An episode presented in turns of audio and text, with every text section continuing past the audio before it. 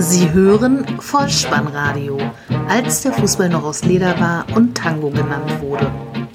Herzlich willkommen und hallo zum Vollspannradio, der Podcast unter dem Motto, als der Fußball noch aus Leder war und Tango genannt wurde.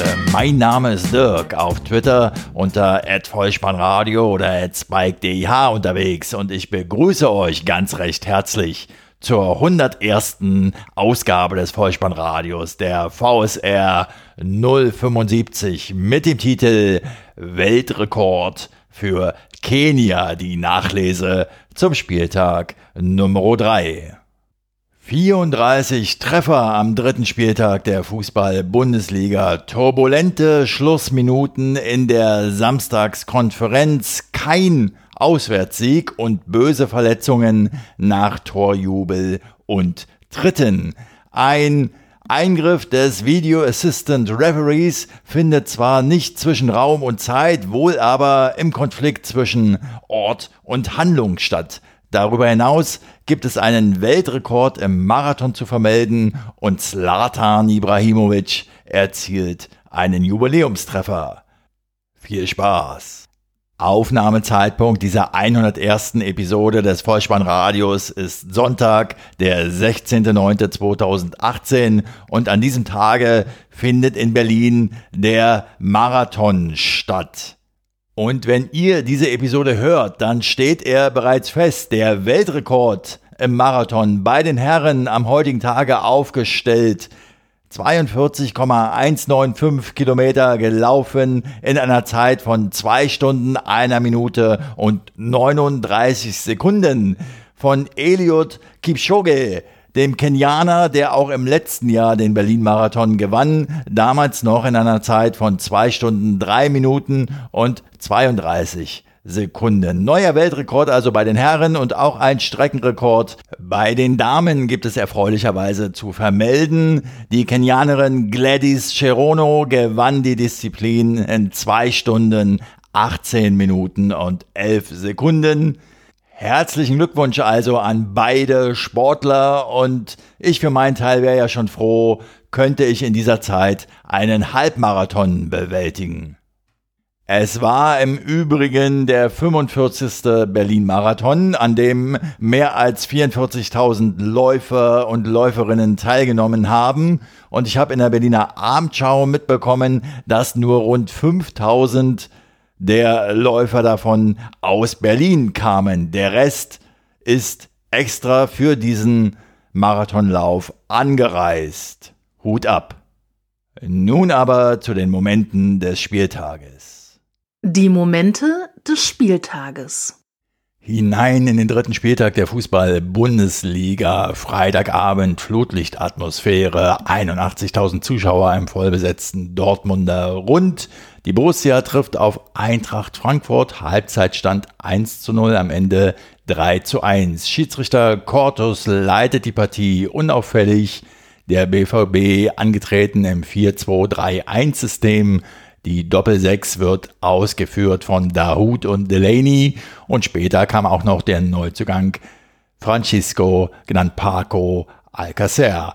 Aber der Reihe nach. Chancen in der ersten Halbzeit, Reus dritte Minute, Kostic sechste Minute. Frankfurt war insgesamt bissiger, gewann mehr Zweikämpfe. Das Tor in der ersten Halbzeit machte aber Borussia Dortmund.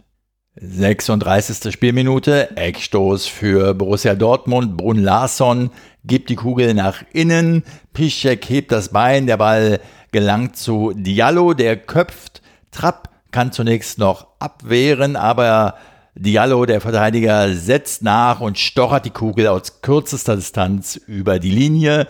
1 zu 0 und es war das dritte von insgesamt bisher fünf Toren für Borussia Dortmund aus einem Standard erzielt.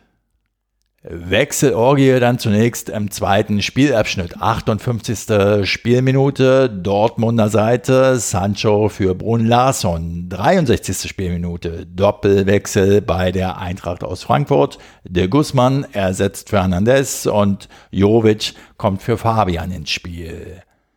Wir sind in der 67. Minute und es gibt eine freudige Erwartungshaltung der Borussen-Fans, denn der Neuzugang vom FC Barcelona, Paco Alcacer, kommt zu seinem Debüt für den BVB.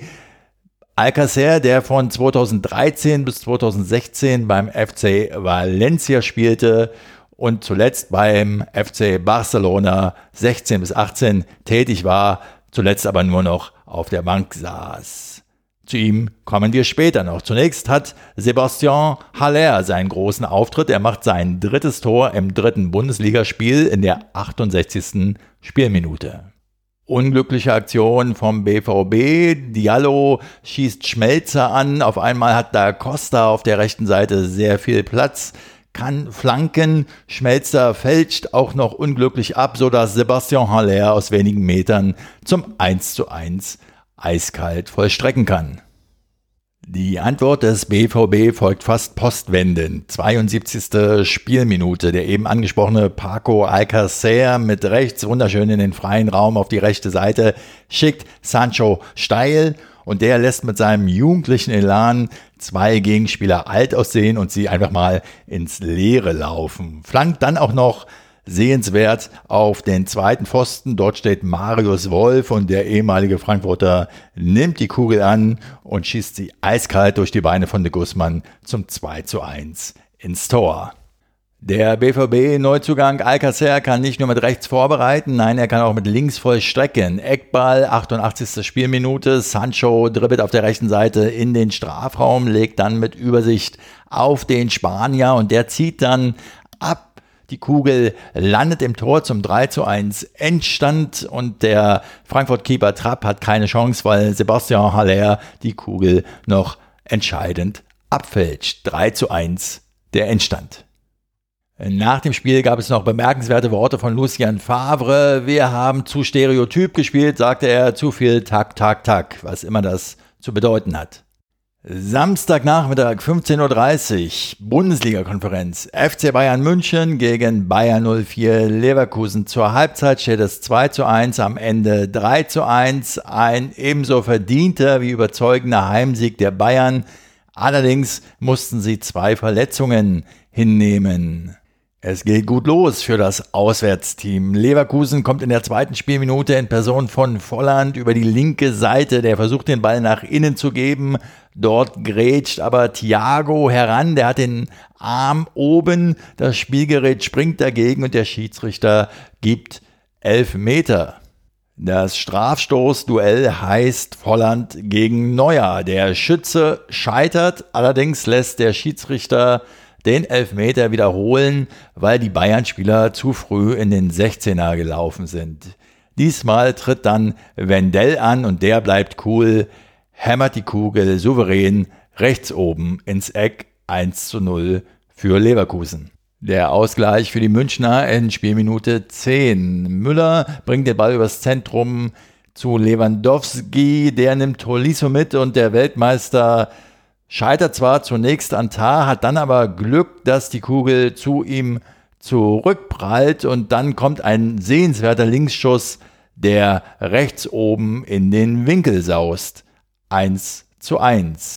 Die Bayern legen nach in der 19. Spielminute. Arjen Robben, der Torschütze, ein weiter Ball auf den Niederländer, der zunächst von Tar geklärt werden kann per Kopfball, allerdings zu kurz, sodass Arjen Robben den Ball kurz stoppen kann und direkt im Anschluss perfekt mit links dann abnimmt.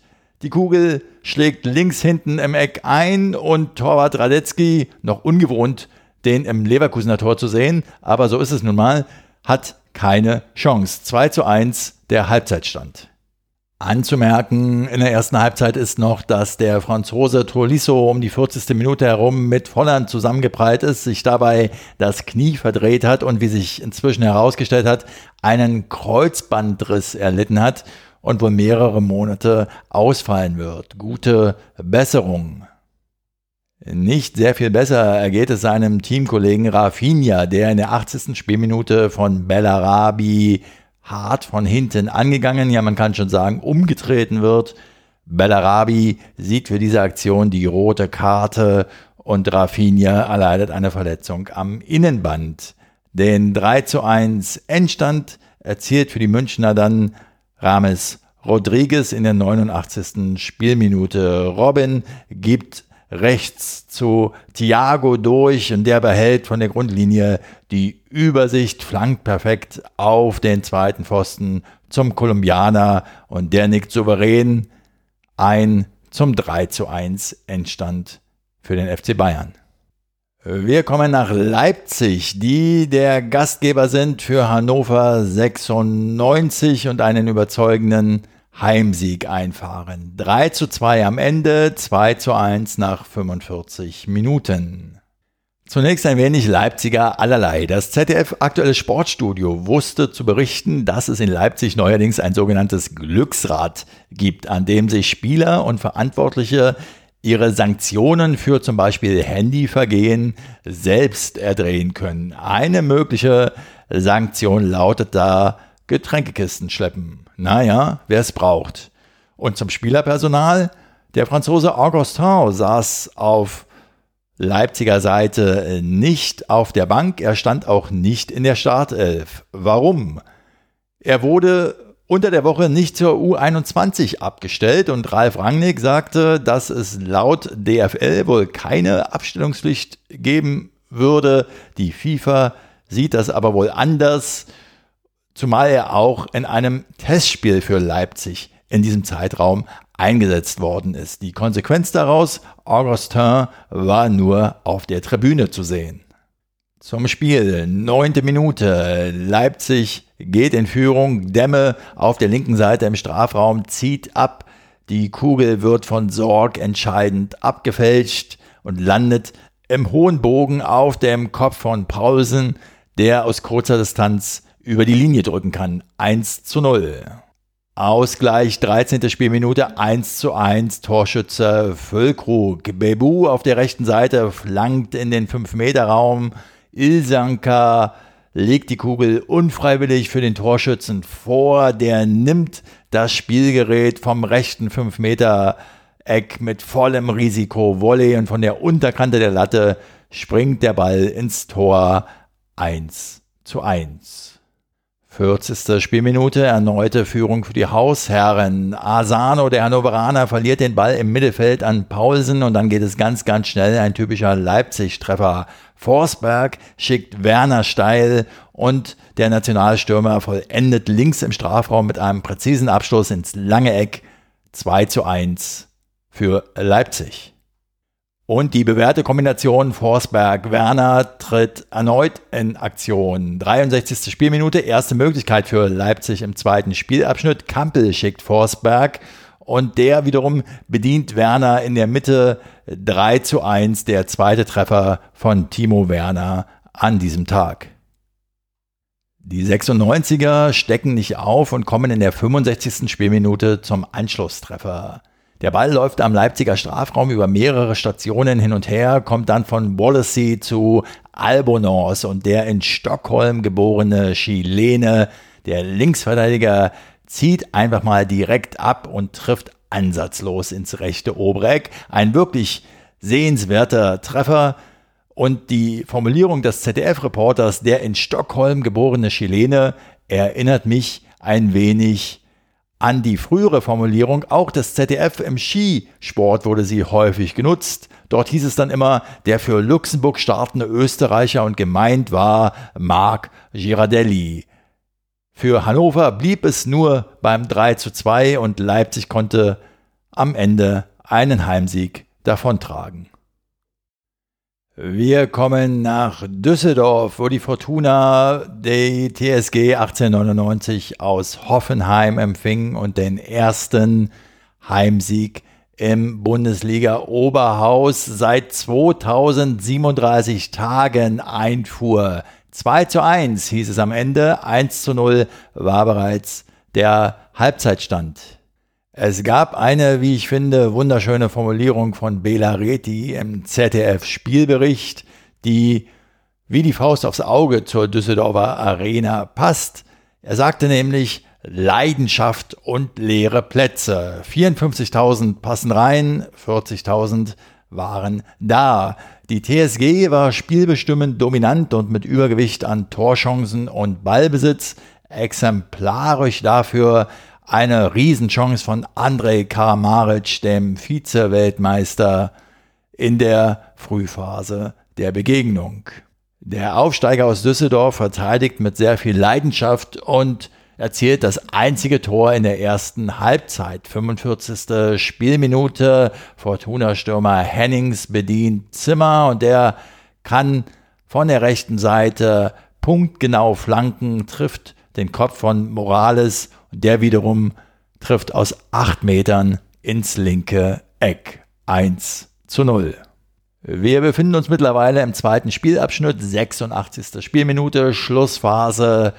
Und Belfodil bekommt den Ball vor die Füße, den Zimmer nicht hatte klären können. Auch Botzek wehrt zu kurz ab, sodass ein Spieler an den Ball kommt und ihn ganz einfach zum 1 zu 1 Ausgleich rechts unten versenkt. Der Torschütze heißt Nelson. Es war sein erstes Bundesligaspiel und er erzielt sein erstes Bundesligator. Herzlichen Glückwunsch! Der 2 zu 1 Siegtreffer für die Fortuna aus Düsseldorf wird in der 88. Minute von einem Spieler erzielt, der nicht viel mehr Erfahrung aufweisen kann als der Torschütze zum 1 zu 1, zumindest was die Einsätze in der Bundesliga betrifft.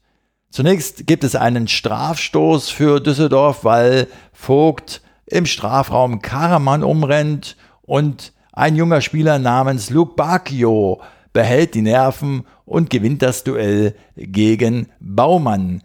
Es war sein zweites Bundesligaspiel und auch er erzielt seinen ersten Bundesliga-Treffer. Der erste FSV Mainz 05 trifft auf den FC Augsburg torlos nach 45 Minuten. Am Ende ein 2 zu 1 Heimsieg für die Rheinhessen. Die 05er angetreten mit der jüngsten Startelf der Mainzer Bundesliga-Geschichte, geraten spät erst in der 82. Spielminute in Rückstand. Der Torschütze für den FC Augsburg, G. Kontersituation für den FCA. Hinteregger hatte den Ball am eigenen 16er abgefangen. G, der Torschütze, kommt schon an den Ball. Karyubi kreuzt noch den Weg und der Südkoreaner zieht dann aus 25 Metern erfolgreich flach ins linke Eck ab. 1 zu 0 für die Mannen aus der Stadt der Puppenkiste. Wermutstropfen dann kurz danach, denn der Torschütze Don Wonji zieht sich eine Verletzung an Sprunggelenk oder Knie beim Torjubelsprung zu, ähnlich wie in der letzten Saison am ersten Spieltag Nikolai Müller, damals noch im HSV-Dress, inzwischen ja bei Eintracht Frankfurt unter Vertrag. Es sollte nicht die einzige schlechte Nachricht für den FC Augsburg an diesem Nachmittag bleiben, denn wir schreiben die 87. Spielminute und sehen zunächst den Ausgleich für den ersten FSV Mainz 05. Torschütze Anthony Utscher, Freistoß Flanke, die der Augsburg-Keeper Giefer nicht geklärt bekommt. Er produziert stattdessen eine Bogenlampe. Der Ball prallt am linken Pfosten auf den Rücken des Anthony Utscher. Ein glücklicher Treffer, aber er zählt dennoch. Und wir sind dann in der dritten Minute der Nachspielzeit 90 plus 3 also. Wieder sieht Giefer nicht gut aus. Der Torhüter befördert einen weiten Einwurf mit einer Faust weg, allerdings zu kurz, so dass Maxim im Rückraum frei zum Schuss kommt und trifft. Die Kugel schlägt links unten im Kasten ein. 2 zu 1 der Endstand. Das Verfolgerduell, wenn man es denn so nennen will, am dritten Spieltag um die Tabellenspitze fand in Wolfsburg statt, wo der VfL Wolfsburg auf Hertha BSC traf. 0 zu 0 zur Halbzeit, 2 zu 2 am Ende und eine durchaus turbulente Schlussphase. In diesem Spiel, so viel möchte ich mal vorwegnehmen, geht es in einer entscheidenden Situation nicht um Raum und Zeit, aber sehr wohl um Ort und Handlung. Den ersten Spielabschnitt sparen wir uns mal, was die Momente des Spiels betrifft. Er ist ja schließlich auch torlos geblieben. Lasst mich stattdessen mal eine Anmerkung machen zur Spielweise von Hertha BSC in dieser noch jungen Fußball-Bundesliga-Saison. Ich habe jetzt vier Spiele über 90 Minuten inklusive der DFB-Pokalbegegnung gegen Eintracht Braunschweig gesehen und ich muss sagen, mich beeindruckt insbesondere die technische Versiertheit, die insbesondere alle härter Mittelfeldspieler an den Tag legen. Egal ob Meier, Duda, Grujic oder Del Rosun, sie sind alle mit einem augenblicklichen Selbstvertrauen ausgestattet und mit einem Mut und mit einem Elan, den Ball auch nach vorne spielen zu wollen, dass es eine Freude ist, dort zuzusehen. Ich weiß, das ist ein augenblicklicher Stand, aber gerade wenn man sich die letzte Saison in Erinnerung ruft, so war es ja dann doch häufig so, dass der sogenannte Marvin Plattenhardt-Kreisel eher in Erscheinung trat, der sich mit dem Ball um die eigene Achse drehend und dann darin mündete, dass er den Ball eben zum eigenen Keeper zurückspielt und damit das Angriffsspiel doch eher verschleppt hat. Das sieht im Augenblick anders aus und das ist doch ein positives Zeichen, was den Berliner Fußball betrifft. Zurück zum Spiel. 61. Spielminute. Einwurf an der Mittellinie für Wolfsburg. William hat den Ball sicher, spielt aber einen schlimmen Fehlpass zu Dilrosun und der Niederländer zieht auf und davon. Halb links in den Strafraum, dann schließt er aus ziemlich spitzem Winkel mit links ab und der Ball schlägt rechts unten neben dem rechten Pfosten im Tor ein. Die 1 zu 0 Führung für Hertha. Kommen wir in die 85. Spielminute und zu einer Situation, wo wir Ort und Handlung genauestens untersuchen müssen. Ein hoher Ball der Wolfsburger fliegt Richtung Hertha Strafraum. Auf der Strafraumlinie steht Maxi Arnold und hinter ihm Arne Meyer. Meyer bringt Arnold zu Fall. Der Schiedsrichter Dingert gibt zunächst Freistoß. Der Video Assistant Referee greift ein und entscheidet auf Elfmeter. Das ist inzwischen der dritte Elfmeter gegen Hertha am dritten Spieltag dieser Bundesliga-Saison. Und ich meine mich zu erinnern, dass auch in der letzten Spielzeit viele Elfmeter gegen Hertha BSC gepfiffen worden sind. Mal unabhängig davon, ob die berechtigt oder unberechtigt waren. Sie kassieren einfach zu viele Elfmeter gegen sich aus meiner Sicht. Und wenn auch Hertha-Keeper Jahrstein die ersten beiden parieren konnte, so war er dann diesmal doch machtlos. Der eingewechselte Mali vollstreckt halb hoch ins rechte Eck, Ausgleich zum 1 zu 1. Nun habe ich ja zu Beginn geheimnisvoll von Raum und Zeit oder vielmehr von Ort und Handlung gesprochen. Wir müssen offensichtlich mehrere Ebenen bemühen, um diesen Treffer einwandfrei zu untersuchen. Ich versuche mir mal die Twitter-Kommentare von Colinas Erben hinzuzuziehen und dazu noch eine Farbenlehre zu bemühen. Es stellen sich also bei der Betrachtung dieser Szene mindestens drei Fragen. Erstens, war es ein Foul von Arne Meyer an Maxi Arnold? Zweitens, wenn ja, war dieses Foul innerhalb oder außerhalb des Strafraums? Und drittens, wenn der Schiedsrichter bereits auf Freistoß entschieden hat, warum greift der Video Assistant Referee da überhaupt noch ein? Handelt es sich also dabei um eine klare, offensichtliche Fehlentscheidung? Schon bei der ersten Frage gehen die Meinungen naturgemäß auseinander. Der Berliner Arne Meyer sagt er, dass es wohl kein Foulspiel war. Und der gefaulte Maxi Arnold spricht von sich als, ich bin ja kein dummer Spieler und nehme die Situation gerne an, geht also eher davon aus, dass es ein Foulspiel war. Ich sage, wenn man als Abwehrspieler an diesem sensiblen Ort in einen Zweikampf geht, muss man damit rechnen, dass man einen Elfmeter gegen sich bekommen kann. Was das Foul selbst, also die Beurteilung des Zweikampfes betrifft, so sagt Colinas Erben in Person von Alex Feuerherd so sinngemäß dazu, dass das Vergehen selbst wohl im Graubereich läge, es also kein klarer und offensichtlicher Fehler ist, hier zu pfeifen.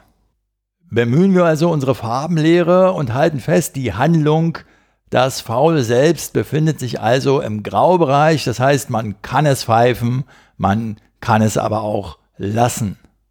Die zweite Frage, wo fand der Zweikampf statt, innerhalb oder außerhalb des Strafraums?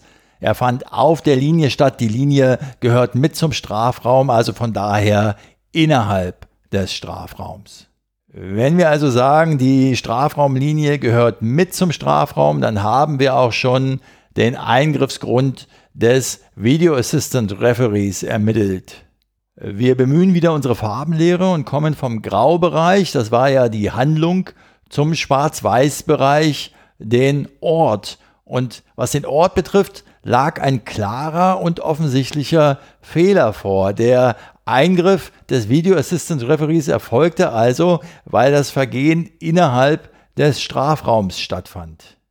Halten wir also, was diese Situation betrifft, abschließend fest, aufgrund des sensiblen Ortes, wo der Zweikampf stattfand und aufgrund des Video Assistant Referees wird aus einem Freistoß, den man geben kann oder auch nicht, ein Elfmeter. Das war ja noch längst nicht alles, denn in der ersten Minute der Nachspielzeit verhilft erneut Duda der Kunstrichtung des Dudaismus zu neuer Blüte. Er tritt nämlich erneut als Freistoßschütze wie schon am letzten Spieltag in Gelsenkirchen in Erscheinung und wie. Diesmal schiebt er einen Ball aus rund 19 Metern unter der Mauer hindurch ins linke Toreck. Hertha führt 2 zu 1 in der Nachspielzeit. In der dritten Minute der Nachspielzeit kommt der VfL Wolfsburg dann doch noch zum 2 zu 2 Ausgleich. Eine weite Flanke leitet Brooks halblinks im Strafraum zu Memedi weiter und der kann aus kurzer Distanz das Leder ins Tor spitzeln. 2 zu 2 der Endstand und am Ende liegen sich Labadia und Dardai fröhlich lachend in den Armen. Am Abend war dann noch der neue Geschäftsführer des VfL Wolfsburg, Jörg Schmatke, im aktuellen Sportstudio des ZDF zu Gast und er traf nicht ein einziges Mal an der Torwand und auch ansonsten brachte das Gespräch aus meiner Sicht wenig Erhellendes mit. Jörg Schmatke, der ja von der Frankfurter Allgemeinen Zeitung kürzlich als der neue Lackierer und vormals mal von der Süddeutschen Zeitung als Experte für aufgewühlte Milieus bezeichnet worden ist, wurde gefragt, warum er denn in Wolfsburg gelandet sei. Und da sagte er so sinngemäß, naja, er möchte dem VfL Wolfsburg ein wenig Orientierung und Selbstbewusstsein mitgeben, angesprochen auf den Zuschauerschwund in den Bundesligastadien, sagte er auf die Frage, ob denn Begeisterung fehle. Das Produkt Bundesliga war in der Vergangenheit nicht wirklich top. Das sagt ein Akteur, der unmittelbar am Geschehen beteiligt ist. Aufgemerkt. Das Topspiel an diesem Samstagabend findet in Mönchengladbach statt, wo die Borussia auf den FC Schalke 04 trifft, nach 45 Minuten mit 1 zu 0 und am Ende mit 2 zu 1 vorn liegt. Eine Anfangsphase mit viel Tempo, Schalke 04 in geckogrünen Jerseys angetreten, defensiv ungewohnt unsicher und offensiv harmlos. Und das, obwohl Franco Di Santo sein Startelfdebüt für die Knappen in dieser Saison gibt. Borussia Mönchengladbach dagegen im neuen 4-3-3-System angetreten mit einer echt neuen in der Anfangsformation. Alessandro Player für 23 Millionen Euro aus Nizza gekommen. Der Borussia Park mit 54.022 Zuschauern ausverkauft. Die dritte Spielminute Eckball für Gladbach. Jonas Hofmann tritt den Ball und findet den Kopf von Matthias Ginter, der völlig frei steht, ähnlich wie beim 0 zu 1 Rückstand der Schalker gegen Wolfsburg. Damals war es Brooks, jetzt ist es Ginter. Er köpft die Kugel ins lange Eck 1 zu 0 für die Borussia. Nach 25 Minuten sehen wir ein rüdes Einsteigen vom bereits vorbestraften Schalker Neuzugang Mendil. Der Schiedsrichter agiert nach dem Motto, nimmst du ihn runter oder soll ich es tun? Und der Schalke-Trainer Tedesco versteht diesen versteckten Hinweis und wechselt sofort aus. Für Mendil kommt Schöpf, ein Bundesliga-Debüt nach 25 Minuten beendet. Salif Sané hat mit einem Kopfball nach einer Ecke noch eine gute Chance zum Ausgleich nach gut 30 Minuten. Auch Marc Uth hat wieder einige Einschussmöglichkeiten, bleibt aber im Schalker Dress weiterhin glücklos. Der ZDF Spielreporter brachte es auf den Punkt, was die erste Halbzeit betrifft. Er sagte, die Körpersprache des Trainers und meinte damit Telesco ist besser als die seines Teams. In der zweiten Halbzeit die Fohlen nur noch im Trab, versuchen das Ergebnis über die Zeit zu bringen. Schalke wird nun stärker. Es kommt zu Einwechslungen. Auf Schalker Seite Embolo und Teuchert kommen. Auf Gladbacher Seite Kramer und Hermann. Und Patrick Hermann ist es, der in der 77. Minute nach über anderthalb Jahren mal wieder in der Bundesliga trifft. Wendt flankt von der linken Seite, Player will die Kugel aus der Luft nehmen, legt dabei unabsichtlich für Hermann ab und der Joker zieht flach ab 2 zu 0. Das schönste Tor des Abends bleibt den Königsblauen vorbehalten, allein es ist völlig wertlos. Dritte Minute der Nachspielzeit, 90 plus 3 also. Marc Uth legt für den Torschützen ab und Embolo zieht aus rund 18 Metern wuchtig ab und trifft herrlich in den Winkel. Es bleibt beim 2 zu 1 für Borussia Mönchengladbach gegen Schalke 04. Bleiben uns noch die zwei Sonntagspartien, in denen wir insgesamt acht Treffer geboten bekommen. Zunächst die Partie SV Werder Bremen gegen den ersten FC Nürnberg 1 zu 0 zur Halbzeit am Ende 1 zu 1. Die Bremer mit derselben Startelf angetreten wie zuletzt beim Auswärtssieg in Frankfurt und der FCN mit dem Bundesliga-Debüt von Mateusz Pereira, der Leihgabe von Sporting Lissabon. Und es ist gleich vorwegzunehmen, der machte auch zumindest im ersten Spielabschnitt eine ganz schön quirlige Figur, ohne allerdings richtig effektiv zu sein. Vom Club kommt offensiv zu wenig. 15. Spielminute, erster Schuss von Max Kruse nach Vorlage von Osako und in der 26. Spielminute ist dann die Führung da für die Hausherren. Maximilian Eggestein, der Torschütze, Klaassen tanzt im Zentrum zwei Gegenspieler aus, leitet auf Eggestein weiter und der Sechser dreht sich um die eigene Achse und wird nicht angegriffen. Also zieht er einfach mal ab. Halbrechte Position mit voller Wucht. Die Kugel kracht an den rechten Innenpfosten und von dort ins Tor. Ein sehenswerter Treffer. Die Norddeutschen verwalten nun zunächst mal das Ergebnis. Kruse noch einmal mit einem Torschuss und im zweiten Spielabschnitt gibt es dann in der 59. Minute ein Tor von Petrak zu bestaunen. Das hätte dann 1 zu 1 Ausgleich bedeutet, wurde aber wegen Abseitsposition zurückgenommen vom Video Assistant Referee. Nach der 60. Spielminute dann Wechselspiele. Auf der Bremer Seite Raschitschka und Shahin, letzterer mit seinem Bremen-Debüt und auf der Nürnberger Seite Löwen und Misidjan. Und der erstere ist es, der in der 78. Minute noch knapp vorbeizielt. Der letztere, Misidjan, ist es, der den 1 zu 1 Ausgleich überraschend in der zweiten Spielminute der Nachspielzeiten 90 plus 2 also doch noch für den Club erzielt. Und das kam so. Weiter Diagonalball von Mark Reiter. Ichak verlängert den Ball per Kopf auf den Clubkapitän Behrens und der legt gedankenschnell zum Torschützen weiter. Und dann zieht er einfach mal ganz trocken ins kurze Eck ab. Pavlenka, der Bremer Keeper, hat keine Chance. 1 zu 1, schiedlich, friedlich, unentschieden. Florian Kofeld ist damit 14 Heimspiele lang ungeschlagen und stellt mit diesem Ergebnis den Rekord von Otto Rehagel aus dem Jahre 1981 ein. Kommen wir zur letzten Sonntagsbegegnung an diesem dritten Spieltag. Der SC Freiburg trifft auf den VfB Stuttgart. Halbzeitstand 1 zu 1, am Ende 3 zu 3. Der Kicker schreibt vom Südwest-Derby, andere sagen ein Bundesligaspiel wie jedes andere.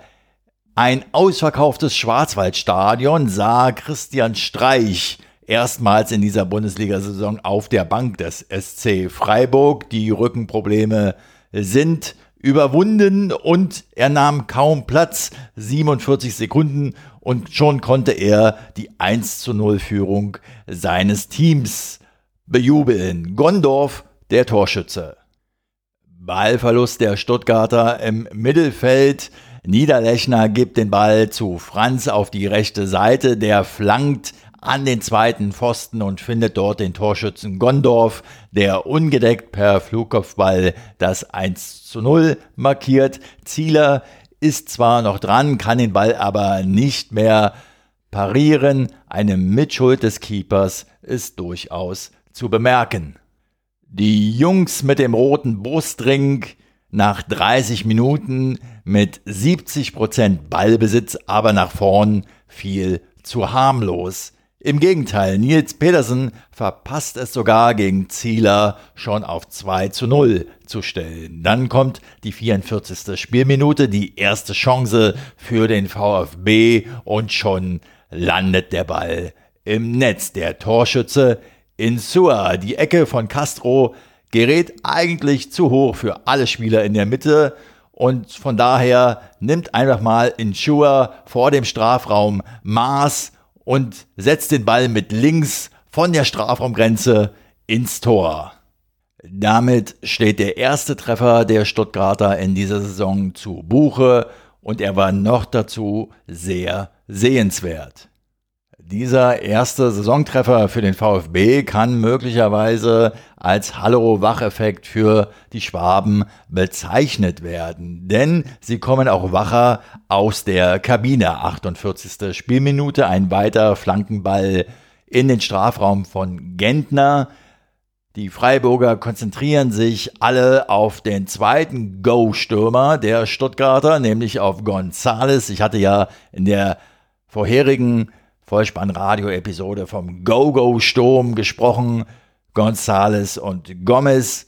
Und weil sich eben alle auf Gonzales konzentrieren, steht Gomez völlig frei. Und zunächst scheitert er noch an Schwolo, aber im zweiten Versuch stochert er den Ball am Keeper vorbei ins Tor 1 zu 2.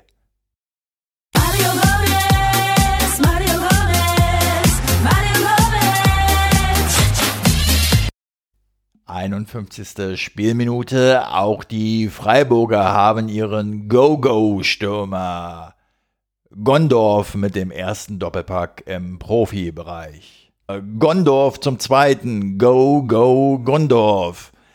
Es gibt einen Freistoß aus halblinker Position kurz vor der Strafraumgrenze. Gondorf nimmt sich der Sache an, zirkelt den Ball haarscharf am Kopf von Aogo vorbei ins rechte Eck. Zieler mit einem Schritt in die falsche Ecke und ist dann gegen den platzierten Schuss machtlos. 2 zu 2. Ihr merkt, es geht auch in diesem Spiel heiß her und schließlich macht ja Mario Gomez sein 300. Bundesligaspiel. Und daher trifft er auch in der 56. Minute zum 3 zu 2 für den VfB Stuttgart. Und daher noch einmal.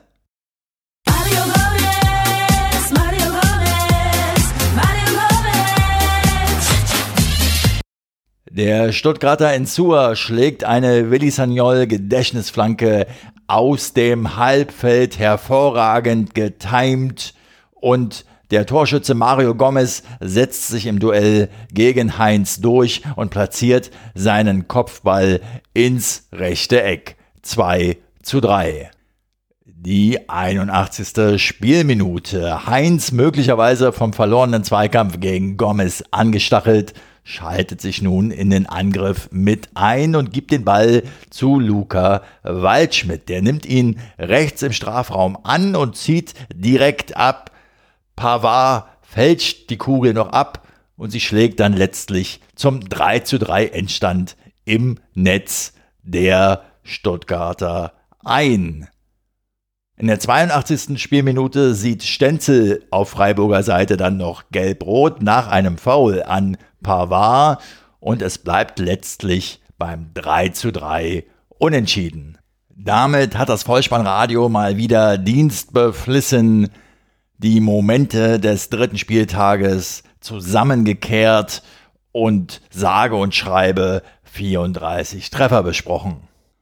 Ob das für die Attraktivität der Bundesliga spricht, dass gerade in der Schlussphase der Begegnungen so viele Treffer an diesem Spieltag gefallen sind, oder ob es nicht vielmehr ein Zeichen dafür ist, dass sich die Teams nicht über 90 Minuten konzentrieren können, das zu beurteilen überlasse ich euch, genauso wie die Antwort auf die Frage, ob es ein Zufall ist, dass gerade die beiden Shootingstar-Trainer der vorherigen Saison, Tedesco und Nagelsmann, ihre Auswärtsspiele vor der Champions League-Woche verlieren. Was uns noch bleibt, ist die Vorschau auf den kommenden Spieltag wieder in Form eines Toto-Tipps. Dabei steht die 1 für Heimsieg, die 0 für Unentschieden und die 2 für Auswärtssieg. Auf geht's! Der Toto-Tipp. Am Freitag, 21.09.20.30 Uhr trifft der VfB Stuttgart auf Fortuna Düsseldorf 1. Samstag dann die TSG 1899 Hoffenheim gegen Borussia Dortmund 0. Hertha BSC gegen Borussia Mönchengladbach 2. FC Augsburg gegen den SV Werder Bremen 1. VfL Wolfsburg gegen SC Freiburg 1. Der erste FC Nürnberg gegen Hannover 96 0. Am Samstag um 18.30 Uhr dann der FC Schalke 04 gegen den FC Bayern München 2 und Sonntag dann die Begegnungen Bayer Leverkusen gegen den ersten FSV Mainz 05 2 und Eintracht Frankfurt gegen Leipzig 1. So, liebe Kinder, gebt fein Acht. Ich habe euch noch etwas mitgebracht. Den Rauschmeißer in dieser Episode. Der 36-jährige Schwede Slatan Ibrahimovic erzielt in der nordamerikanischen MLS, der Major League Soccer, für seinen Club, die LA Galaxy, im Auswärtsspiel gegen Toronto FC das 500. Tor seiner Profikarriere. Und zwar mit einem Roundhouse-Kick. Den Begriff Roundhouse Kick kannte ich bisher nur aus der Kampfsportszene. Da bezeichnet er nämlich drehende Fußbewegungen oder aus der Kraftbier-Szene. Die Jungs von Crew Republic brauen ein Bier, das sie mit dieser Bezeichnung versehen haben. Schöne Grüße an dieser Stelle und 500 Tore in der Profikarriere zu erzielen, das haben vor Ibrahimovic bisher nur Lionel Messi und Cristiano Ronaldo geschafft. Dass der Treffer, den der Schwede an diesem Wochenende erzielte, nur das 1 zu 3 in der 43. Spielminute war und es am Ende 3 zu 5 hieß, das tut nichts zur Sache. Damit sind wir am Ende dieser Episode angelangt. Ich hoffe, ich konnte euch wieder etwas Kurzweil bereiten. Wenn das so ist, dann lasst es mich wissen. Ihr findet alle Kontaktdaten des Vollspannradios wie gewohnt auf der Seite bolzen und Abonniert diesen Podcast, denn so verpasst ihr keine weitere Episode. Folgt mir gern auf Twitter unter @vollspannradio oder unter @spike_dih. Ich habe da kürzlich unter dem Hashtag mein erster Fußballverein eine Frage in den Raum geworfen, und zwar die Frage nach eurem ersten Ausbildungsverein in der Jugend. Füllt diesen Hashtag einfach mal mit Leben, Hashtag mein erster Fußballverein und sagt mir, wie es um euren ersten Jugendfußballverein bestellt ist. Vielleicht ergibt sich daraus ja eine interessante Diskussion. Ich würde mich darüber freuen. Ansonsten werde ich nicht müde, euch zu raten, mal eine Bewertung oder Rezension auf iTunes abzugeben oder aber diesen Podcast in jedem Fall weiter zu empfehlen an Freunde, bekannte Arbeitskollegen, Kommilitonen und Verwandte, denn so macht ihr das Vollspannradio nur noch sichtbarer. Ich bedanke mich bei euch dafür und für eure Zeit, für euer Vertrauen in diesen Podcast und verabschiede mich auch heute wieder mit dem Hinweis für den Fall, dass ihr die Kugel mal wieder im Netz unterbringen wollt. Kopf, Innenseite, Außenriss und Hacke. Nein, nur mit dem Vollspann geht er rein. Vielen Dank. Ciao. Sie hörten Vollspannradio. Vollspannradio. Vollspannradio. Vollspannradio. Vollspannradio. Vollspannradio.